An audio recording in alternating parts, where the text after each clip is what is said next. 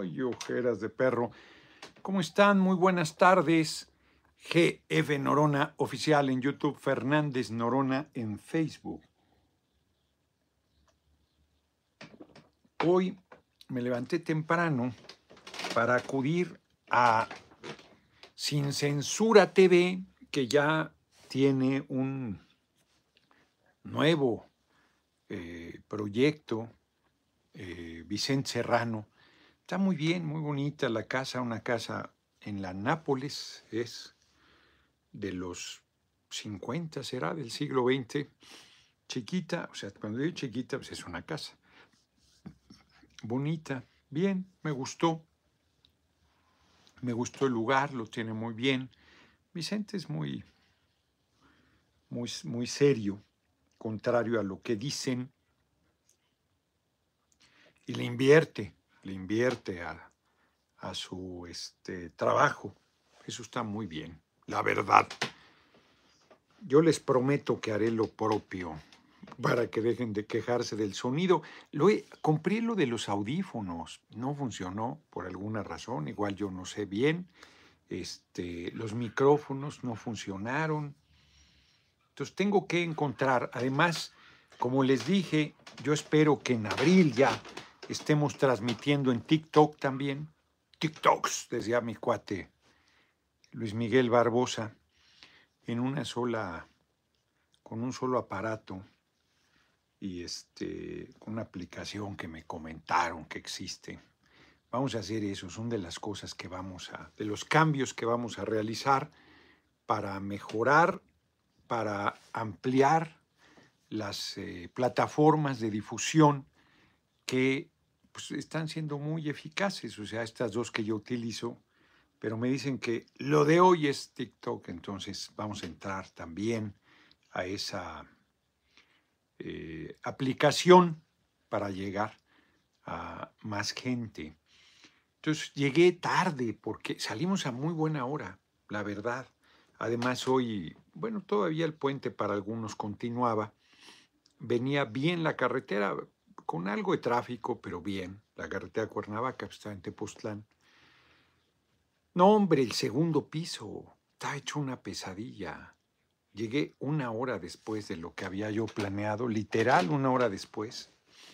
Fue muy gentil, Vicente. A esa hora platicamos. Yo ya traía presión de tiempo porque había pospuesto una entrevista con René Avilés. Vamos al tema, ¿eh? No crean que estoy contando otra cosa, vamos al tema. Que también muy generosamente había aceptado modificaciones y entonces quedamos hoy a la una de la tarde, cuarto para la una, saliendo ahí me encontré al señor Hoyos, que también lo iban a entrevistar. La mía sale hoy a las once de la noche, no se la pierdan, porque yo, René Avilés, fue eh, periodista, creo que en Reforma, creo que en La Jornada, no lo sé. Pero yo recuerdo su nombre como de un periodista con trayectoria y prestigio. Y iba yo a una emboscada, la verdad. Ya la van a ver, la van a ver, porque además él muy decente. Voy a presentar unos videos. Sí, no, no pasa nada, ahí yo los veo. Este, no, no, no, entonces me comentó, pero era los lugares comunes de la descalificación. No estás preparado, no tienes experiencia, estás buscando un premio de consolación, este, es demasiado radical, eh, más bien para la lucha, eres misógino, todos los lugares comunes, ¿no? Cuidándose, no era burdo, pero saludos a mi próximo presidente, ahora sí yo creo que ya no lo van a parar, ya lo empiezan a nombrar más, lo esperamos en Jalapa, va muy bien. Hoy en la mañana, desde ayer me encontré a un hombre, Cruz se llama, eh, Cruz, este, que tiene un hotelito ahí en, en, Tepoztlán y ayer me dijo, es modesto, pero cuando quiera. Y hoy me lo encontré otra vez en la gasolinera con su mujer y su hija. Este, fueron muy gentiles cuando pasamos por Tamara. Me pidieron fotografía y gente.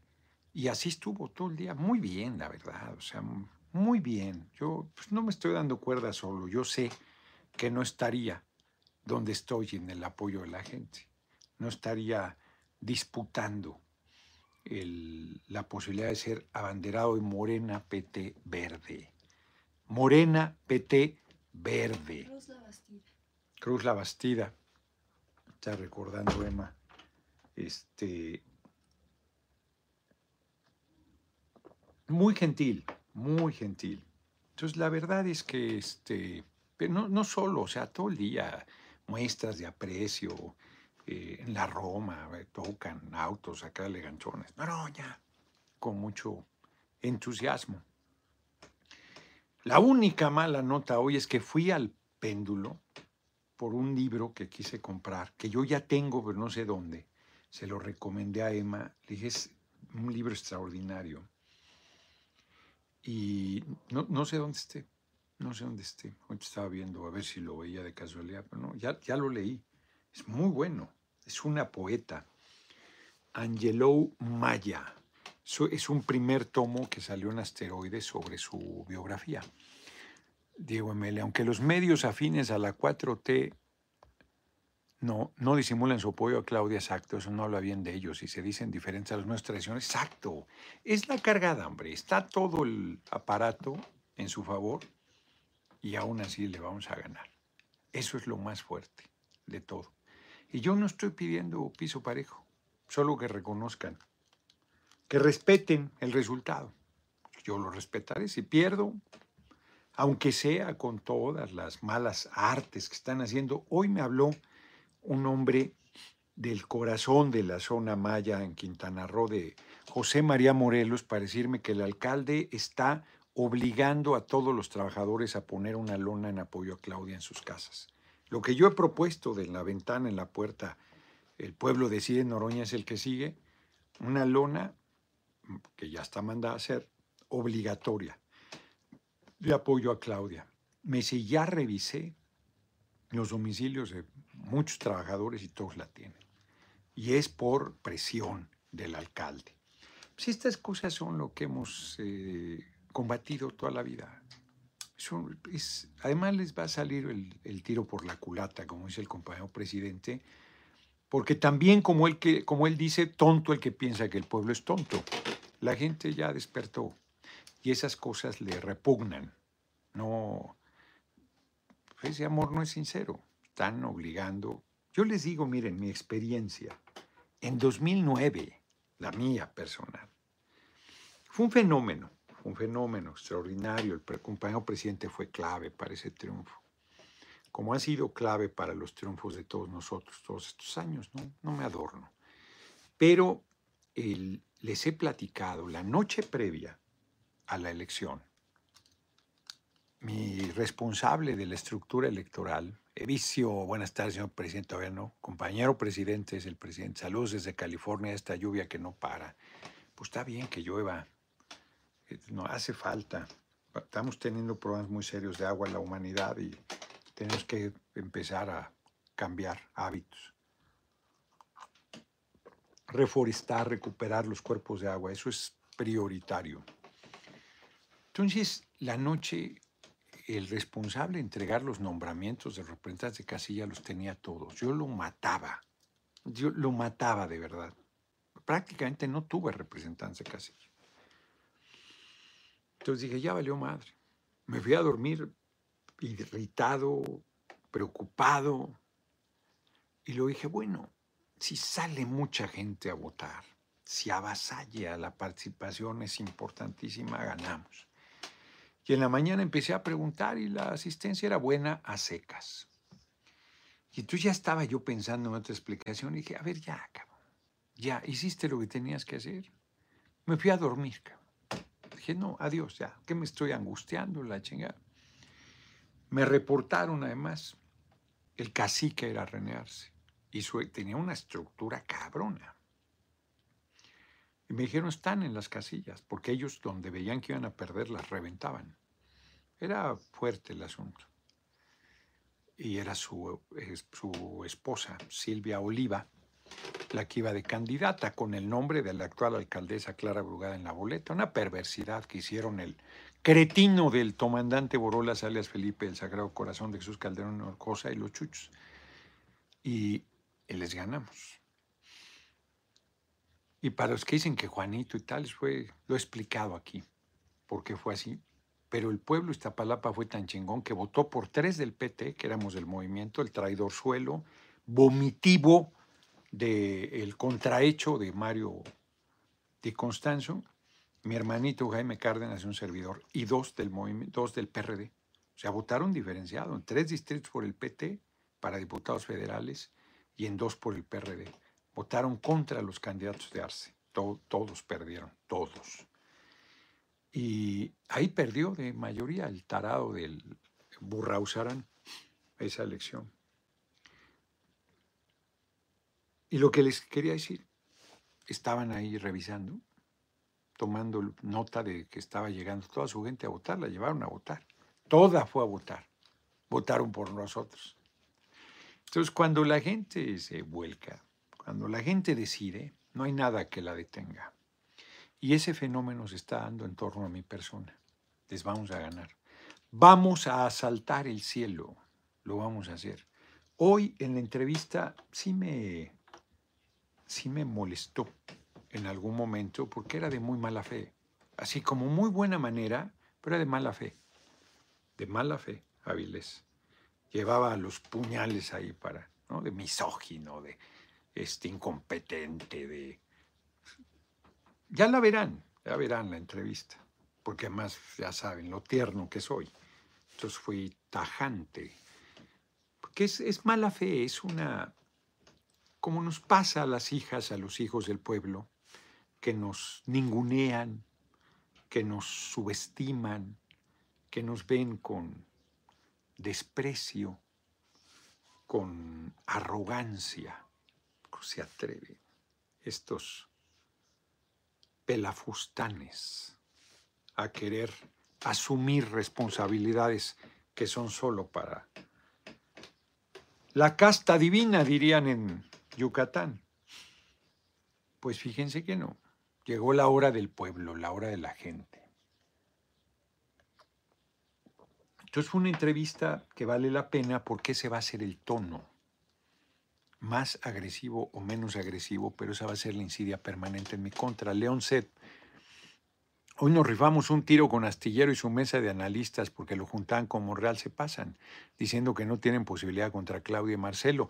Bueno, qué bueno que, que estuviste en la mesa, León, y este, estoy a punto de rebasar a Marcelo, según la encuesta, no solo de SDP, sino de México Elige, y una más que no voy a decir su nombre no voy a decir su nombre. Ya mandamos a hacer la encuesta. Ya se levantó este fin de semana. Así que vamos a tener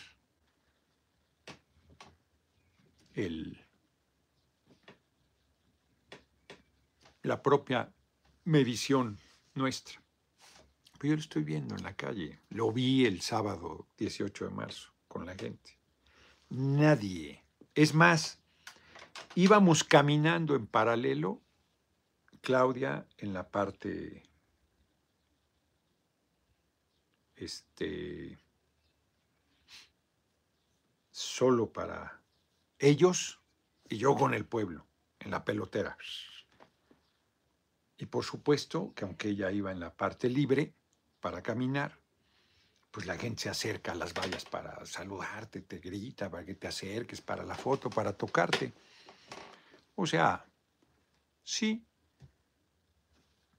nada que ver, nada que ver con el fenómeno que se despierta conmigo. Íbamos en paralelo, en paralelo absolutamente. Diego Astillero anda muy hostil con usted. Pues yo creo que se enojó porque no hice una entrevista por ser decente con Claudia. Le mandé explicaciones, le pedí disculpas y yo le tengo simpatía y respeto. Pero, pues allá él, porque además sí ha sido majadero. A mí que me diga tapar rosca, pues me parece una majadería de él. Yo nunca he rebajado su tarea periodística y mira que le han hecho campañas en contra. Yo siempre he sido muy este, solidario, porque además es un hombre que a mí me merece mi respeto como persona y como periodista. Si él manda chingaderas mías contra mí, pues es su problema, la verdad. Y cuando quiera entrevistarme, pues ni siquiera lo voy a hablar para derecho réplica la chinga, cuando quiera entrevistarme yo estoy a, la disposición. Esa vez hubo una dificultad fuera de mi control y, lo de veras me disculpé insistentemente y bueno, pues quizás eso le molestó. Bueno, pues yo no quise, no quise ser descortés con Claudia, tuve que escoger con quién ser descortés y no quise mandar un mensaje equívoco. Venga a mí, no saludos desde lejos, nuestro próximo presidente, porque el año anterior que Claudia había ido a la fracción del PT, yo no fui, porque ahí sí me enchilé. La llevaron a inaugurar en la reunión de diputados y diputadas, senadores y senadoras. Este, hay ahí una persona integrante del Congreso mexicano que se pasa de, de calculadora y entonces ahí generó esa invitación a la inauguración y yo dije, no voy, O sea, ah, yo, yo soy su candidato y llevan a inaugurar a Claudia, pues órale, pues sigan. Y luego fueron los demás y no fui, no, no fui a ningún evento. No fui a ningún, eh, cuando fue a Marcelo, a no fui. Que sáquense, o sea, yo estaba muy molesto. Alfredo Yepis, AMLO, el que se aflige, se afloja, exacto, vuelve a usted sobre el minuto 18 de la charla de hoy, del día 18.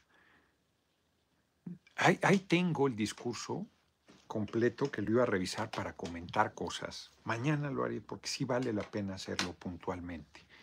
Pero, no, hombre, o sea, yo estoy, ya lo comenté, feliz por el discurso del compañero presidente. Hoy, un periodista de mi casa editorial SDP Noticias, por tonterías en su columna. Tonterías. Porque son tonterías equiparar a Marcelo Ebrard con Ávila Camacho. Tonterías, la verdad. Entonces, este, no importa, porque eh, muy bien, muy, muy bien. Y la entrevista de hoy, les digo, pues él en Siria.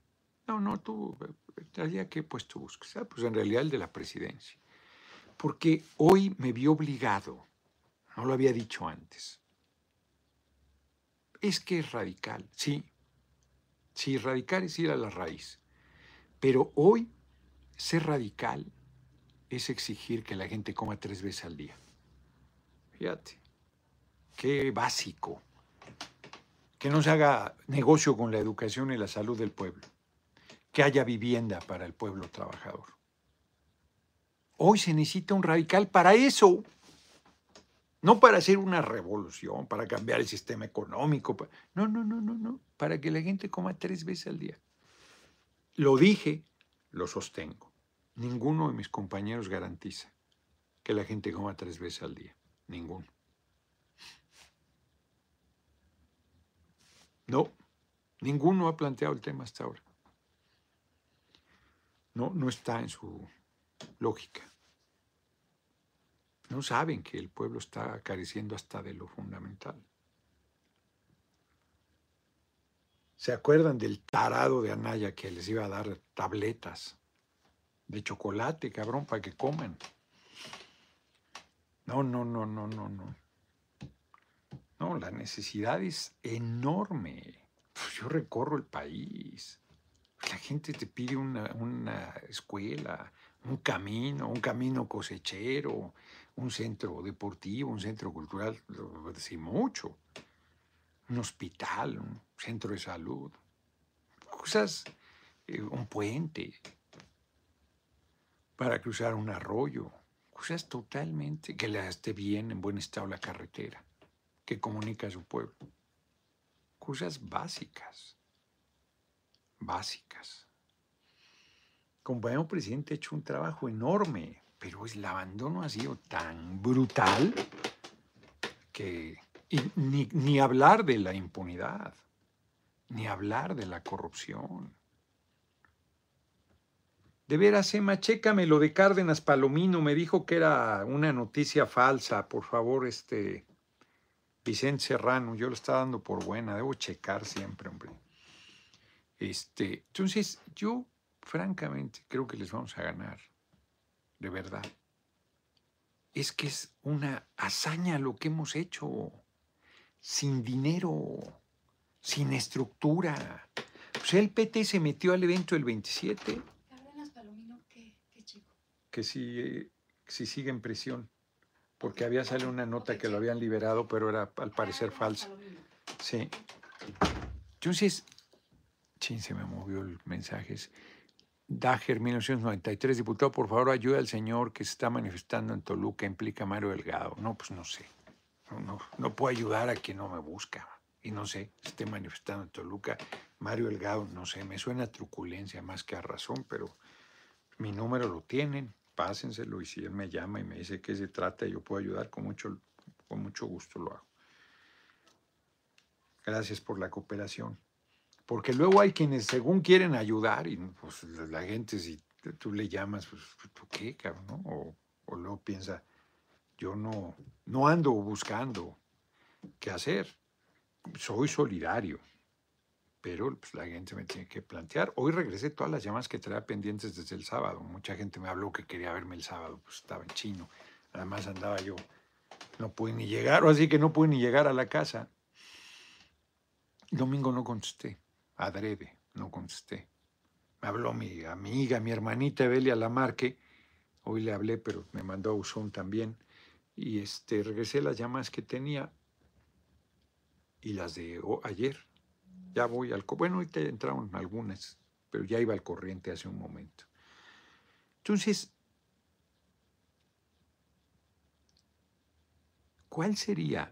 Eh, no, no quiero ser rudo, no quiero ser rudo con mis compañeros, la verdad, pero yo creo, para decirlo de manera positiva, pues se tiene que ponderar la trayectoria de cada quien.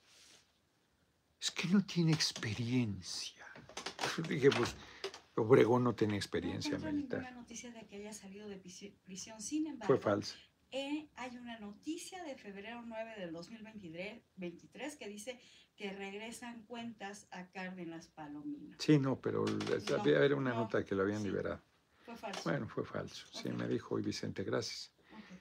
Entonces, es este Arcadio Barrón, ya, ya me conozco. Exacto, y López, muchas gracias, como siempre. No, hombre, es falso eso, Fabiola Falcón, de que Galilea Montijo es este vocera de Claudia. Si no es Claudia, dice. Es usted. No, bueno, pues ¿qué, qué, ánimos me da Juan Luis? Si no es Claudia, es usted. No, bueno. no, hay que ganarle al aparato, a la cúpula, a la cópula, que ganarle.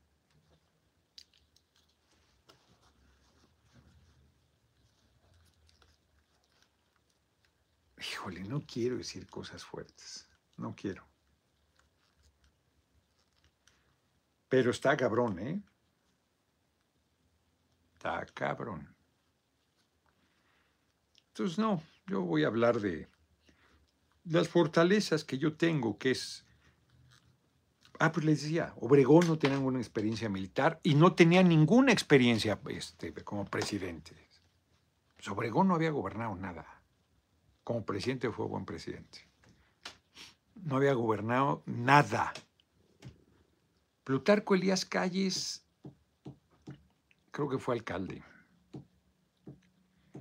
Eh, Carranza sí había sido gobernador. Este Adolfo de la Huerta no había sido nada. Fue presidente interino.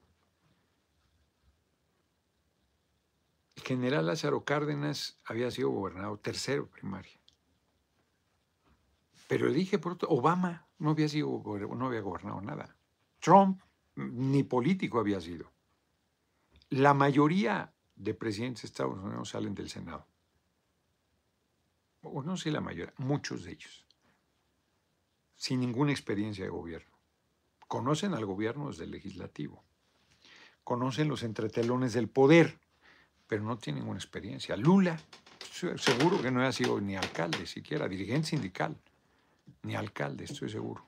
Dos veces presidente, cuatro veces candidato a la presidencia con 98% de aprobación salió, creo, de su segundo periodo como de reelección. Y acaban de elegirlo otra vez presidente. Elección cerrada. Y va a volver a ganar la mayoría ahí, con pues, un nombre muy consistente. Allende no había gobernado nada. Muy joven fue ministro de Salud, pero su carrera fue parlamentaria. Se lo dije hoy a este Aviles. E, esa idea absurda. Hay gente que son... Es más, el salto de gobernador a presidente no, no, o sea, no tiene nada que ver. Nada que ver. Bueno, Fox fue presidente y había sido gobernador, según tiene experiencia. Es un bruto, un ignorante, cretino. Es una vergüenza. Es Calderón, que es un tipo perversísimo. que no tiene ninguna experiencia de nada, Calderón. Ándale, eso lo había dicho. Calderón, porque es de derecha, Viles. Calderón no había sido gobernante de nada. Dicen que fue el mejor usurpador.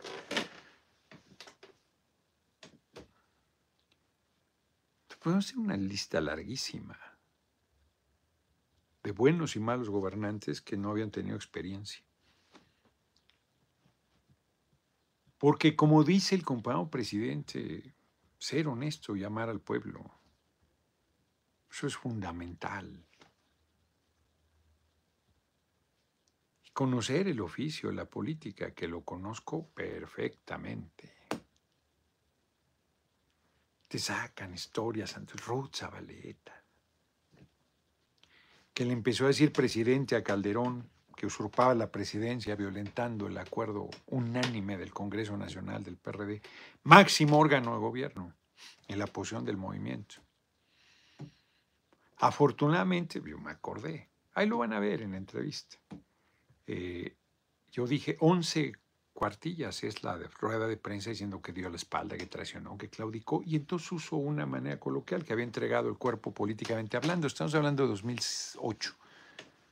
Uh, hicieron un escándalo. Ciro Gómez Leiva decía que mi carrera política estaba acabada. Dante Salazar, ya anda una bola aceptando que usted es mejor, pero tenemos que reservarlo V para el 2030. No sé si estaré vivo mañana y salen con eso. Exacto. Exacto. 2030 tendría 70 años, si es que llego. Voy a 2030 voy a cumplir 70 años saliendo de la presidencia. Y ya, yo también me retiro. Los años que me queden de vida, que espero que sean muchos, para dedicarme a leer, a ver si le avanzo a estos tambaches que tengo. Seguiré leyendo desde la presidencia, mucho, pero pues es también mucha la chamba entonces no puedes avanzar como quisieras. Terminé el de los chicos de Hidden Valley Road. Está fuerte. Ahorita les platicaré de eso. Entonces, las intrigas, las intrigas siempre, lo de la diputada, que es un debate entre diputados y violencia política de género. Hicieron hacer un curso, no tenían ningún derecho, tenían atribuciones son unos miserables. ese INE que les dije, les advertí, hoy me van a joder a mí y mañana va a ser a ustedes. Se los advertí y les, valió, les entró por una oreja y les salió por la otra. Pensaron que era nada más a mí a quien iban a chingar. Compañeras han de aprobar su 3 de 3, siguen, siguen en el camino este, que se creen de verdad. Sí lo digo, muy progresistas, no han, no han metido que se apruebe el derecho de la mujer a decidir sobre su cuerpo. Ah, pero su 3 de 3, que no avanza nada y que no te la aplican a ti para joderte. A los compañeros del movimiento. Pues no hay prácticamente nadie de derecha sancionado. Que son misóginos, acosadores, agresivos, brutales contra la mujer por ser mujer. No, no resuelven nada, pero ahí van avanzando su demagogia. Y les vale madre a las compañeras del movimiento, les vale madre. No hacen una revisión crítica y están forzando a que haya un debate desagradable sobre el tema. Y que hay que asumirlo, porque yo, o sea, de todos modos, te endilgan los sanbenitos que les da la gana te ponen las descalificaciones que quieran, se lo dije, lo van, van a ver la entrevista, un momento muy duro donde yo le dije, a ver, tú si estuvieras aquí al presidente, compañero presidente, para ti al presidente, ¿le dirías, ¿es usted narco? Pues, no se lo dirías, es una majadería. Sabes que es una majadería. Están intrigando, es lo que son. Mentirosos contumaces. Te tratan de equiparar a, a lo que ellos son para descalificarte. Que se vayan al carajo, la verdad. Porque es una actitud miserable, profundamente hipócrita, monstruosamente hipócrita. Y se va a poner peor. No, no, no, lo de fue juego de niños, fuego de niños, juego de niños. Se va a poner bien difícil, muy desagradable, de dentro y de fuera. Yo les dije, vale la pena recordarlo hoy. El primer ataque que recibí, que me dolió muchísimo, que me hizo mucho daño, que me llevó a pensar, eso ya tiene varios años, 2021 quizás, que me llevó a valorar seriamente no buscar ser candidato. Fue que supe que era de dentro del movimiento, la intriga, el de que le había pegado, nomás eso le faltó a unos, le había, había maltratado a unos viejitos de mi edad que estaban diciendo chingaderas contra el compañero presidente y contra Claudia. Yo lo estaba defendiendo. A, a Claudia y al compañero presidente. Eso se les olvida decir. A los intrigantes. Y. Ay. Toda la mentira permanente de nuestro. Y eso yo vi que era del movimiento de donde había salido. Me, hizo mucho daño porque dije, ay caray, que sea la derecha se entiende, pero que sean los compañeros, uh, está feo. No, no, yo, yo no, no, eso no quiero. No, no, lo valoré muy seriamente, estuve a punto de decidir no, no entrarle. Dije, no, no, yo no, no quiero eso, no quiero eso en mi vida no quiero vivir esa situación, no, no vale la pena, el cargo no, no vale eso. Pero luego, pues llegué a la conclusión que hoy dije muy claro, ninguno de mis compañeros garantiza que se profundice el proceso de transformación y si no lo profundiza se detiene. Entonces, es una obligación, es una obligación política, una obligación moral, una obligación ética no, estoy diciendo que me estoy sacrificando. Lo que estoy diciendo es que si yo viera que hay un compañero o compañera que podría hacer en el próximo gobierno las cosas mejor que yo, yo lo apoyaría. Punto. Sin ninguna duda. No, no estoy buscando reflectores, tengo los reflectores suficientes. No estoy buscando satisfacer ninguna vanidad personal. Para nada, para nada. Y no me las, da, me las doy de superior moralmente. No, no, no, no. No. No, claro que me gustaría ser presidente. Por supuesto que me gustaría. Sería una honra muy grande. Y sería algo inconcebible en este país. Que el compañero presidente llegara presidente, me da mucho gusto cuando lo veo, me, me, me siento muy contento. Es una hazaña que él esté ahí despachando en Palacio Nacional, es una hazaña. Bueno, dos fraudes electorales, tres en realidad, el tercero se derrotó, pero se le hicieron un tercer fraude en 2018. Y ahí está. Gracias a su tenacidad, pero sobre todo gracias al respaldo del pueblo. Entonces, que yo llegue ahí es una hazaña mayor, mayor porque mi destino estaba trazado, sin ninguna posibilidad. Ninguna. Si el compañero presidente no estuviese en Palacio, yo no tendría ninguna posibilidad de llegar ahí. Ninguna. Así es. Y que el compañero presidente llegara ahí era imposible. Así es también. Por eso les digo que vamos a asaltar el cielo, porque vamos a ganar. Y va a ser algo... A ver, superar a Juárez, no, que hoy es su aniversario,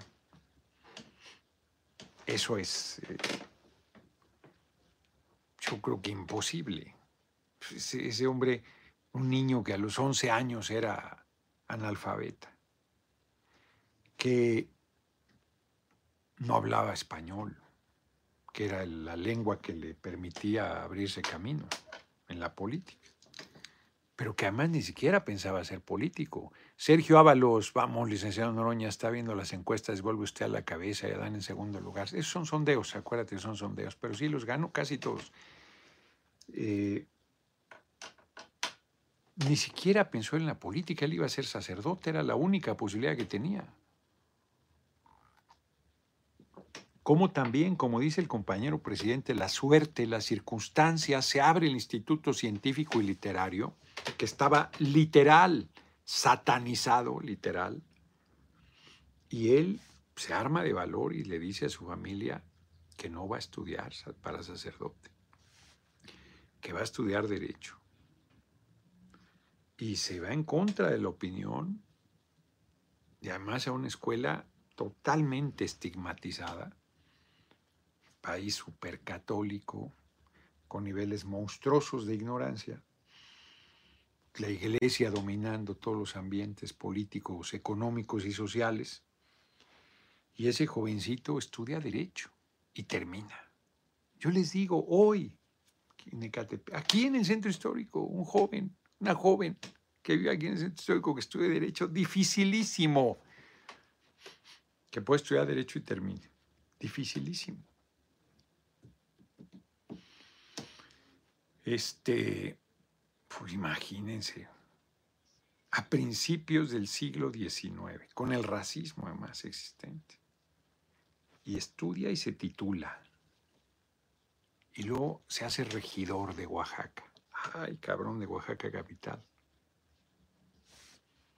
Y luego diputado local, gobernador. Ese siguió todo el escalón. Presidente de la corte. No, ya. Olvídate. Olvídate. El único indígena que ha habido presidiendo la corte. Siguen diciendo chingaderas de él, peores que quemar una efigie, y no les escandaliza. Escriben libelos en contra de él todavía.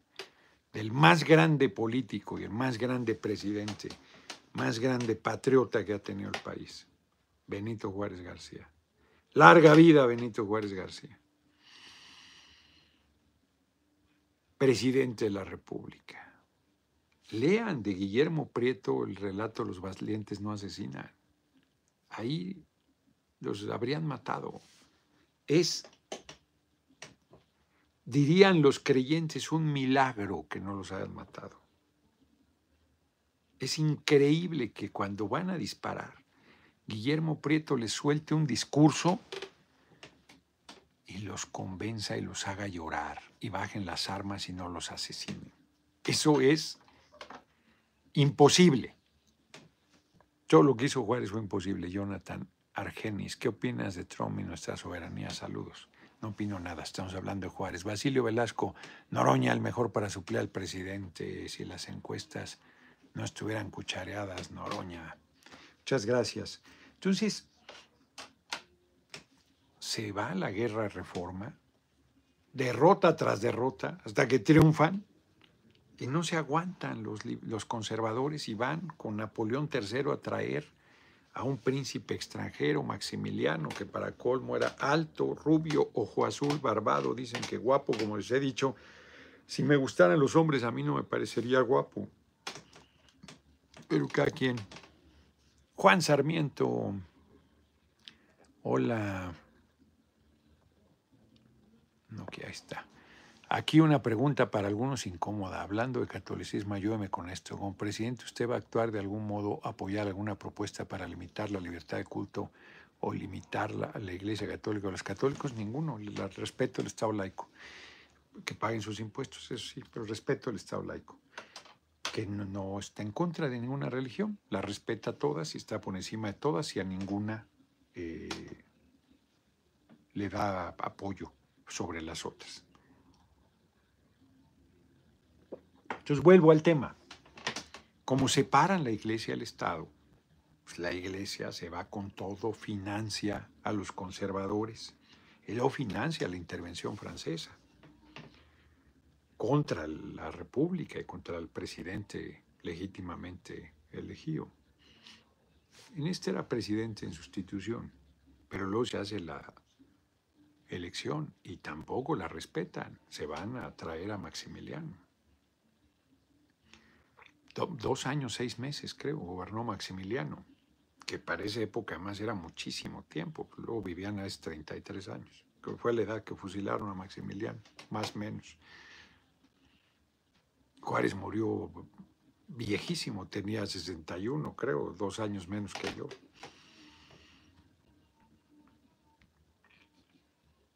Y lo derrota al imperio, que era el, el ejército más poderoso del mundo, el ejército francés. Estados Unidos estaba en su propia guerra civil, la guerra de secesión.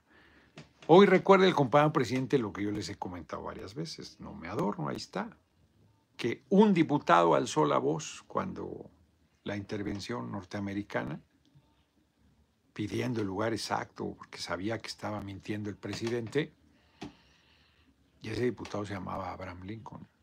Y luego, efectivamente, siendo presidente suyo, no lo dije, eso lo dijo hoy el compañero presidente, no reconoció nunca a Maximiliano.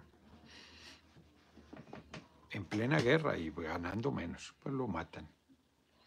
Al triunfo de la guerra de secesión, Abraham Lincoln.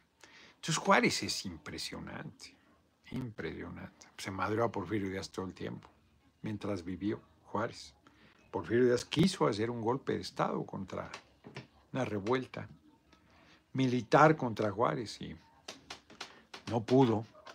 Juárez murió siendo presidente de un infarto. Juan Sarmiento aún existen quienes ven un monstruo en Juárez, acto por ignorantes, en lugar de ver al ciudadano que contra las fuerzas más poderosas extranjeras defendió la República y la restauró. Cuida tu billete, el fin de semana Marcelo se aventó de cabeza a su precampaña a los medios, era porque ya le avisaron que se están dejando en tercer lugar, exacto, saludos, exacto. Se metió con todo, exacto, presentó un libro, qué bueno que haga su chamba, está bien. Debería pedir licencia a la Cancillería y irse a recorrer el país. Yo creo que eso es lo que debería hacer. No tengo por qué darle consejos. Ya no lo hizo. Ellos, bueno, la ventaja de que esté en la Cancillería pues, está en el templete el sábado, ¿no? Entonces, piden piso parejo, pero no mueven un dedo para que eso sea verdad no mueven un dedo. Solo están pidiendo para ellos. Porque lo que Marcelo en realidad plantea es que no haya cargada, pero no lo dice. Le da... ¿Qué le da? Preocupación decirlo. Yo he dicho que no estoy de acuerdo con la cargada, que esas prácticas no deberían estar dentro del movimiento. Y yo no pido ningún piso parejo, no lo hay. Ni pido que no me ganen a la mala. Pido que si no me ganan, respeten. Si me ganan, yo respeto. Punto. A pesar de lo desigual y de las trampas que están haciéndose en el proceso.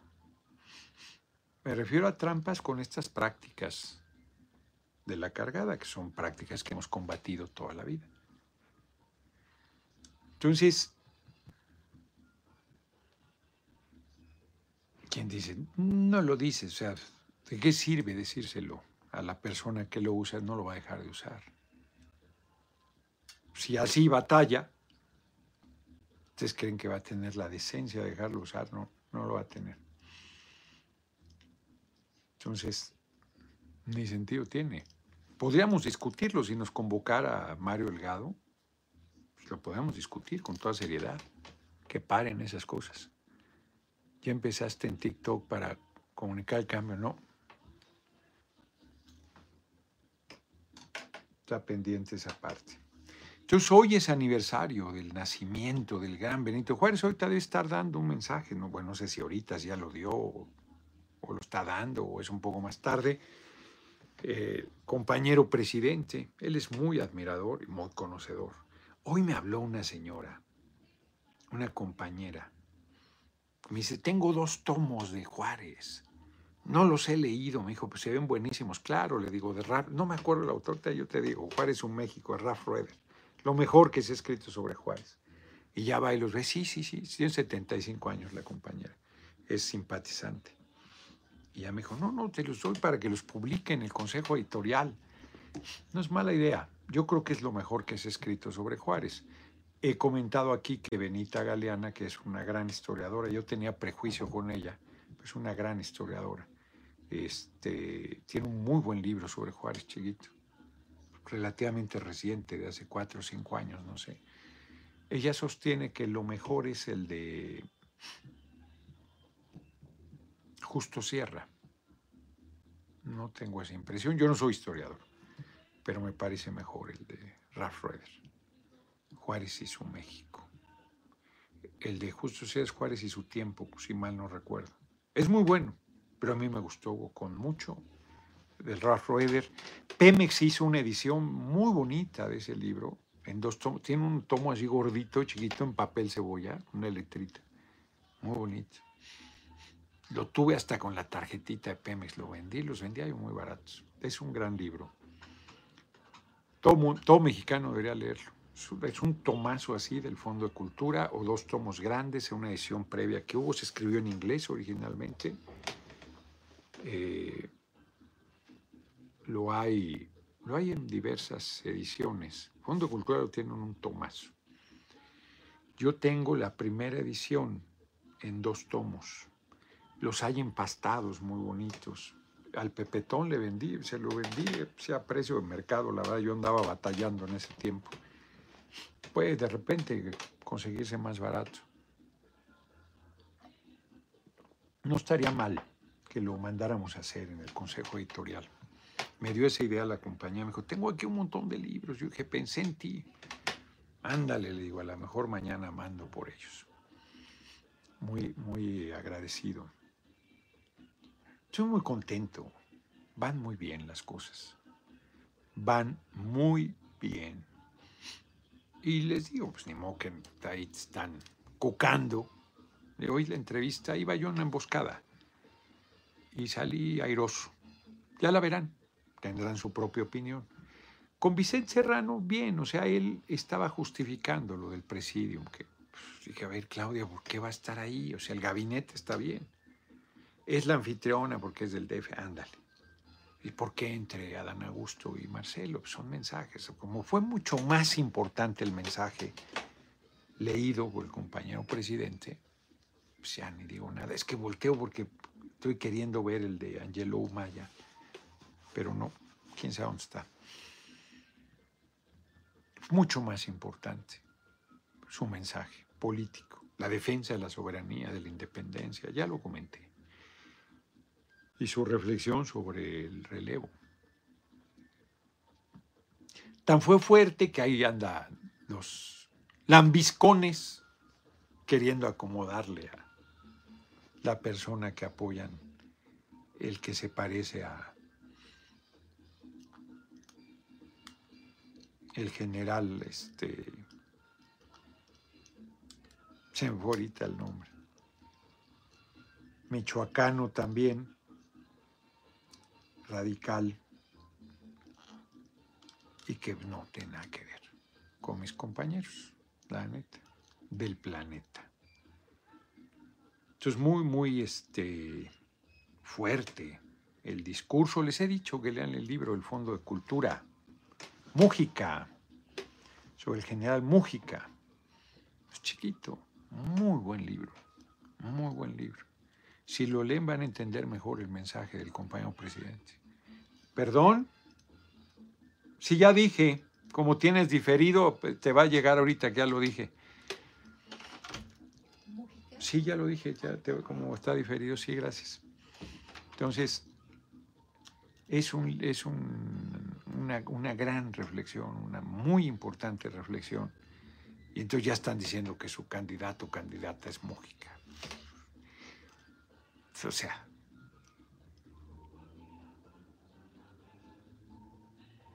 Mújica no, justo por su radicalidad, no habría aceptado millones y millones de pesos para su campaña. Fue formalmente precandidato a la presidencia, la buscó. Renunció a la Secretaría de Comunicaciones, creo que era la responsabilidad que tenía el gobierno del general Cárdenas. Y era tan firme, casi rígido en sus posiciones, que la CTM que lo quería apoyar por una cosa ahí de fumar, se los mandó a la goma. Roberto Ibarra Aldaco, diputado, al verlo el sábado 18 abajo entre la base me cayó el 20, que eso es muy significativo y entenderlo en la forma correcta. Lo hace usted el bueno, el del pueblo. Pues sí, pues sí, porque el sábado estaba en la cúpula y, y, la propuesta del pueblo. Adán González, Buenas tardes, aquí le va para los tacos, saludos desde Virginia, tiene mi voto y que siga la transformación, eso, muchas gracias. Ay, cabrón, ya se nos acabó el tiempo y tengo que acabar exactamente a las 7 porque viene una compañera y amiga que es conservadora, Ivonne Melgar, periodista del Pasquín de Excelsior, es muy buena periodista, la verdad. Y además compartimos el, el gusto por la lectura. Y desde hace tiempo habíamos acordado una entrevista. Y viene ahorita a las 7, 7.15 o 7.10, ya ni sé. Si está conectado, vamos a las efemérides del día de hoy. ¿Quieres las efemérides? Ahí las tienes a la mano. Sí, porque este, este tarda como siempre. Muchas gracias. 21 de marzo, un día como hoy de 1806. ¿Qué tal?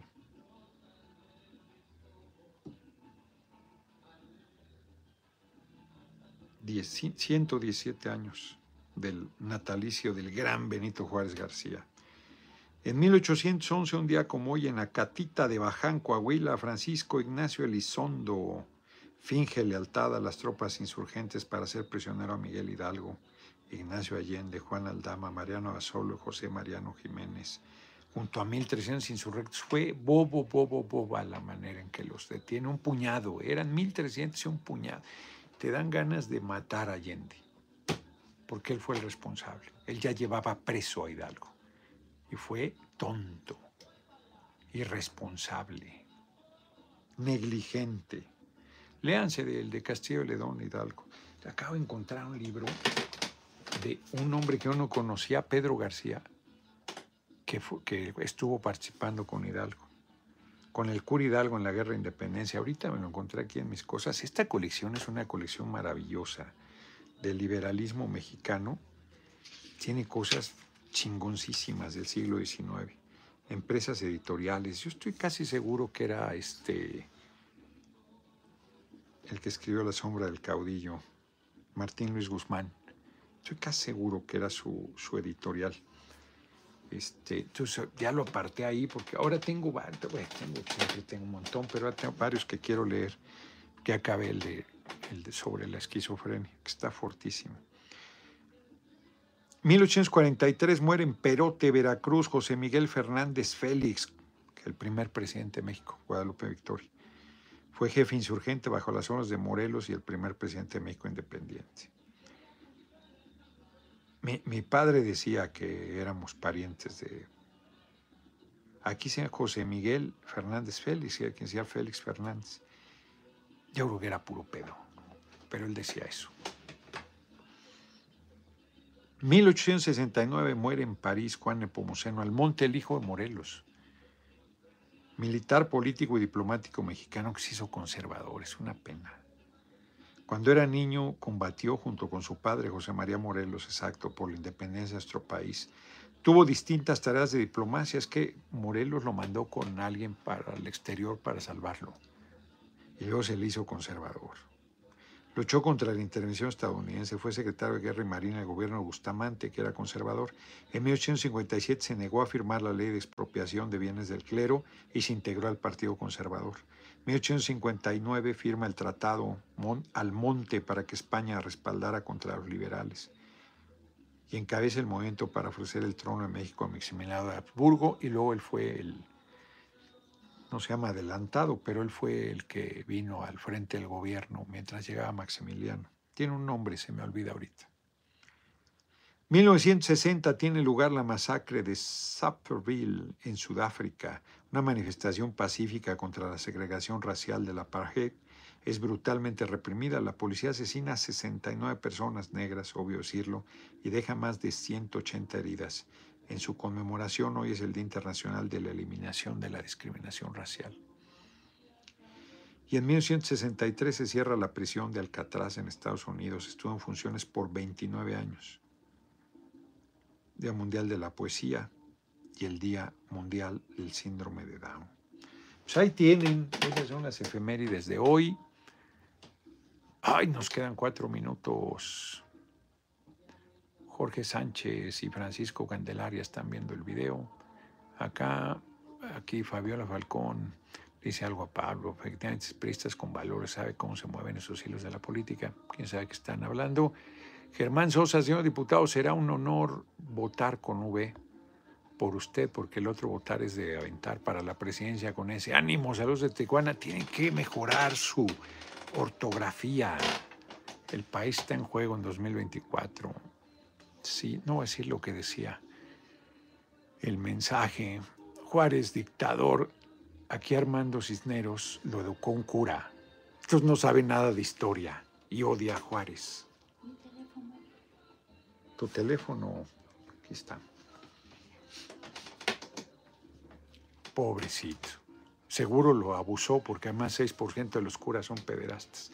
En el libro que leí de los eh, chicos de Hidden Valley Road, el sacerdote, la, familia es católica, a pesar de ser estadounidenses, digo a pesar porque son más bien protestantes. Memo Herdes y Benito Camelo se cae de... No, bueno, está albureando y dicen tonterías. No, bueno, es un tarado. Este, son católicos y él tiene ella, la mamá, son 12 hijos. 10 hombres, dos mujeres al final. Seis sufren de esquizofrenia. El mayor de ellos, que es guapo y jugar fuera estelar y hace escalada y son súper talentosos todos. Al mayor, a Donald, lo viola el padre, el sacerdote. Es probable que haya violado a los tres mayores. Los tres sufren esquizofrenia. Es una historia terrible. Eh, sobre ese tipo de cosas, sobre el abuso sexual. A las dos chiquitas las abusan sus propios hermanos. Este, no, no, no, la historia está cabrona, cabrona. Las farmacéuticas que son una mierda, que lo único que les interesa es hacer lana. El trato a quien sufre enfermedades mentales, que es terrible, ese es un tema, pero importantísimo a, a tratar en, cosas de salud importantísimo, abandonado, abandonadísimo. Si en Estados Unidos está para llorar, imagínense en México. En Estados Unidos el sistema de salud es muy malo porque es privado, pero además aún así, con, aún con dinero. Medicando a la gente para traer estos tarados en vez de que, ¿no? Dos de ellos mueren de un infarto por el medicamento. A los 53 años exactamente ambos. Está fuerte el libro, muy fuerte. Agustín Flores, al decir que expropiarías todas esas concesiones de empresas que no pagan impuestos, no he dicho eso. Tienes en cuenta que te harías encima de Estados Unidos. Primero, no he dicho eso, Agustín Flores. No he dicho que expropiaría las empresas que no paguen impuestos. ¿Quién dice eso? Pues tienen que pagar impuestos. La expropiación es una figura legal y legítima que no estoy diciendo que usemos. Yo estoy diciendo que se haga un constituyente. Y el constituyente que determine lo que procede. Pero además, este, pues Estados Unidos lo tenemos encima. Ahora sí que está, este hombre está como, les he contado ese chiste, de un general de la revolución que van a fusilar. Y cuando lo van a fusilar, le dice el general que lo va a fusilar. Que cuál es su último deseo. Y dice, mi último deseo es que vayan y chinguen a su madre. Y le dice el que lo va a fusilar, no empeore su situación, así este cabrón está. Es que tendrías, claro que se te va a ir Estados Unidos encima, está encima del compañero presidente. Hoy el discurso del sábado 18 de marzo, que les dijo, no vamos a tolerar una intervención militar. No somos un protectorado, somos una nación independiente y no les ha tocado un pelo.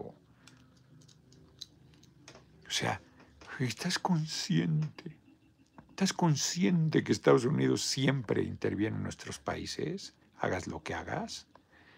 Buenas noches, Noroña, y ahí vamos bien, ahí vamos, paso firme, paso. Aquí presente saludos para mi lindo Nayarit. Muchas gracias por la cooperación. no, bueno. Luz María Avilés, ayuda, por favor, en San Ignacio Cerro Gordo.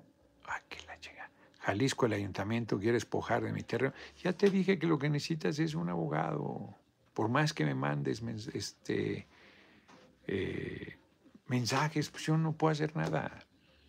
Puedo que me des los datos de qué cosa está haciendo el ayuntamiento, el PRI, eh, este, abusando o comprando a la autoridad y denunciarlo públicamente. Pero yo te agradezco la cooperación entiendo tu angustia, pero el Poder Judicial está corrompidísimo.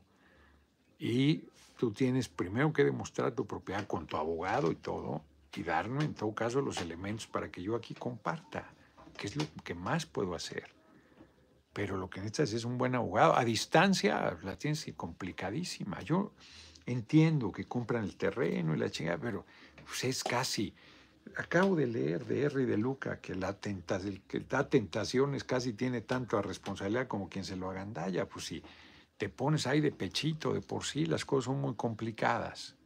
Y, se abusa de los migrantes, efectivamente. Y si tú dejas una casa ahí, pues te la invaden, dejas una casa sin ir, pues te la roban, dejas un terreno ahí, pues te lo quieren agandallar. Es, este, no estoy diciendo que esté bien, para nada estoy diciendo que esté bien, es un abuso, es un atropello. Lo vienen haciendo las grandes empresas con los ejidos, con las comunidades, con la gente, que sus terrenos le son atractivos porque va a haber un desarrollo, por lo que sea. Hay alcaldías que, presidentes municipales son unos gandallas. No, no tengo duda de lo que me dices, pero yo no puedo hacer más que aquí, si tú me das los elementos, denunciar al alcalde y de decir las maniobras que está haciendo, pero tu abogado tiene que hacer valer tu derecho. Nos vemos, ya se me acabó el tiempo, ya me mandó un aviso, este, que está aquí en el Oxxo, que si quiere un café. Ya se detuvo el chat, ¿no? Muchas gracias por sus cooperaciones, 181 dólares con 96 centavos, Rodrigo Tapia en Ecatepec, Vilche está traficando con el agua, es un tipejo tipejo, aunque sea presidente municipal por Morena. El genio de la epidemiología. Luz María Vilés, todo allá está corrupto y en Estados Unidos también. He sido víctima de malos, licenciado. Yo, bueno, ya, o sea, ya, compañera, de verdad, por más que me mandes mensajes, Sandy Aguilera, este, no puedo hacer nada si no me das la información. Ya te dije que me llames, todo el mundo tiene mi teléfono o el teléfono de Mónica para ver qué puedo hacer. Yo lo que necesitas es un abogado, un buen abogado que también son muy trácalas. Carlos Sepúlveda, si el diputado promueve que las mujeres hagan con su cuerpo lo que decidan, imagínenlo, le para la conciencia, exacto, y me, y me acusan de misógino, no, bueno. Nos vemos, nos vemos porque tengo que mandarle un mensaje a Ivonne que debe estar ahí esperando a que le diga que quiero. Nos vemos pórtense bien,